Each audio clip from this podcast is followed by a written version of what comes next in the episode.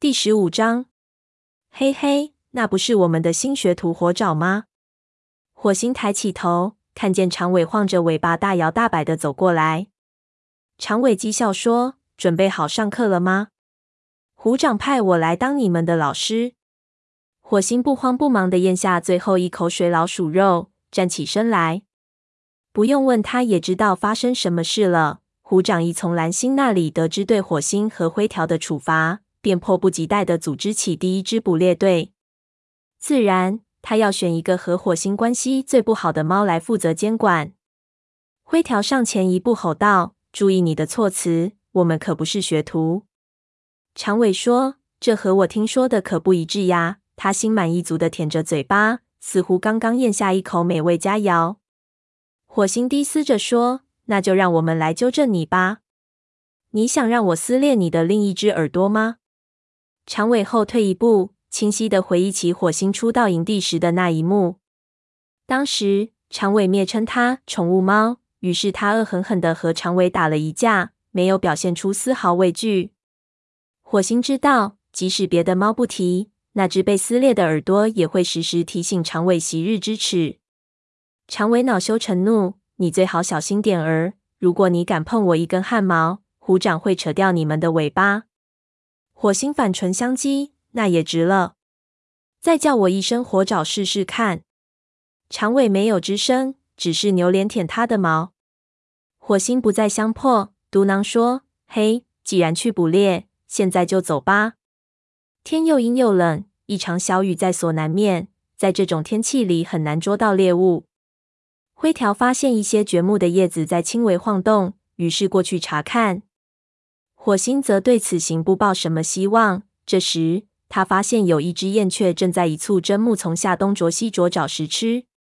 火星俯下身子，一步一步匍匐过去。那只燕雀只顾低头啄食，毫无察觉。他调整了一下臀部的姿势，正要跳起。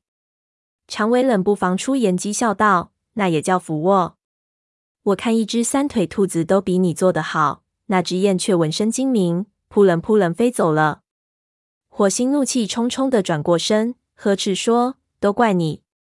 他一听到你的声音。”长尾说：“笨蛋，别找借口。就算将一只老鼠放在你的爪子前面，你也捉不住它。”火星贴平双耳，忍不住就要发作。忽然，他念头一闪，怀疑长尾是在故意激怒他。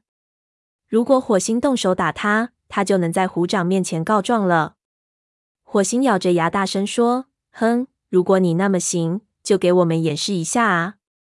长尾讥讽说：“你把鸟惊跑了，哪里还会有鸟留下？”火星反唇相讥：“现在是谁在找借口？”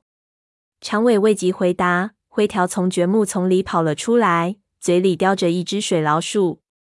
他将水老鼠放在火星身旁，刨了些土盖在上面。长尾趁机转身离开，走进灰条在橛木丛中顶开的通道。灰条看着他走远，说：“他出什么事了？他的样子看起来就好像吞了老鼠胆汁一样。”火星耸了耸肩膀，说：“没什么。好了，我们继续捕猎吧。”长尾再也没有来打搅他们。到了太阳落山的时候，两位年轻的武士带着丰盛的猎物满载而归。两只猫把最后一批猎物拖进营地。火星对灰条说：“你给老年猫们送去些，我去看看黄牙和探爪。”他挑了一只松鼠朝乌衣巢穴走去。黄牙站在乌衣巢穴门前，与探爪面对面坐着。看样子探爪心情不错，他全神贯注，身子坐得笔直，尾巴卷过来盖在爪子上，一双蓝眼睛盯着黄牙，似乎在听黄牙说什么。只听黄牙那苍老的声音说：“我们把狗舌草叶子和杜松果嚼在一起制成的药糊，对关节炎非常有效。你想试试吗？”探爪欢快地说：“好的。”他跳起身，在黄牙放在地上的一堆草药上嗅了嗅，说：“它的味道难吃吗？”黄牙回答：“不难吃，不过别往下咽，一点点没有事，但吃的太多就会引起肚子疼。”喂。火星，有什么事吗？火星前爪拽着松鼠走过去。探爪趴在狗舌草前正嚼着，看见火星，朝他晃了下尾巴，打个招呼。火星把松鼠放在黄牙旁边，说：“给你的。”黄牙大声说：“哦，奔风说你和灰条又开始干学徒们干的活儿了，笨蛋！你本该知道，你们帮助河族的事迟早会被发现。”嗯，事情都过去了。火星不想谈论他受到的处罚。黄牙换了个话题，说：“很高兴你能过来。”我正好有些话想和你谈谈。你看见那些药壶了吗？他朝探爪正在嚼出的一坨叶子壶痒了养鼻子。看见了，那是给小耳用的。他现在在巫医巢穴里。我已经有好几个月没有见过这么严重的关节炎了。他几乎走不了路。如果你问我怎么回事，那是因为他的心窝是用潮湿的苔藓铺成的。火星心里一沉。是云仔做的好事，是吗？黄牙说：“我想是的。”他对找来的铺垫一直马马虎虎。如果你问我，我想是他嫌麻烦，没有抖掉铺垫上的水。但我给他演示过。火星的话戛然而止。他觉得自己的麻烦已经够多了，还要负责管好云仔，实在是太不公平了。他深吸了口气，说：“我会和他谈谈的。”黄牙嘟囔说：“那就好。”探爪站起来，吐出嘴里的狗舌草，问：“嚼得够了吗？”黄牙检查了一下，说：“非常好。”听到赞扬，探爪顿时变得神采飞扬。火星感激的看了一眼黄牙，看到黄牙令探爪感到自己还有价值，火星觉得心里暖洋洋的。黄牙说：“现在你去拿一些杜松果，让我看看。”三个就够了。你知道我把它们放在哪里了吗？知道。黄牙探爪翘着尾巴，一瘸一拐的向巫医巢穴走去。走到门口时，回过头说：“谢谢你带来了松鼠，火星。”黄牙赞许的看着他，小声说：“他如今知道自己在做什么了。”火星深有同感，他希望自己的外甥也知道该做什么。他叹了口气说。我这就去找云仔。说完，和黄牙对触了一下鼻子，离开了。云仔不在育婴室里，于是火星去老年猫的巢穴那边碰碰运气。刚一进门，就听见半尾的声音。于是虎族族长追那只狐狸追了一夜又一天，在第二天晚上，喂，火星，来听故事的吗？火星瞅了瞅，看见半尾、团毛和斑尾蜷成一团窝在窝里。云仔依偎在半尾身边，一双蓝眼睛睁得圆圆的，正在想象那些身着黑色条纹的虎族祖先高大威猛的模样。地上有几块猎物，云仔身上仍残留有老鼠的气味，估计老年猫们给他开了小灶。火星说：“不了，谢谢，半尾。我还有事，我来是想和云仔说句话。”黄牙说：“他拿来的铺垫很潮湿。”斑尾讥笑了一声，真是无稽之谈。团毛说：“他是听小耳这么说的。就算星族从天上给他拿来铺垫，他也会挑出毛病。”火星十分尴尬，没有料到老年猫们竟然还为云仔开脱。